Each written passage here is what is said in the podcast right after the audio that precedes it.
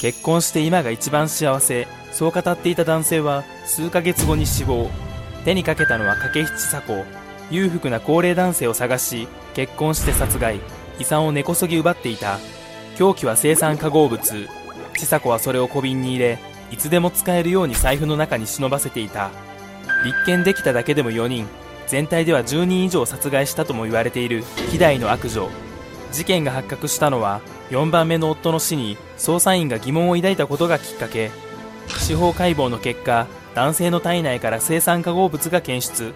2014年11月19日殺害容疑で千佐子を逮捕。過去の結婚相手への殺害も次々明るみになる。8年ほどの間に総額10億円を超える遺産を受け取っていたが金遣いが荒く逮捕時には1000万円以上の借金を抱えていた。現在は大阪拘置所で死刑執行を待つ日々を過ごしている。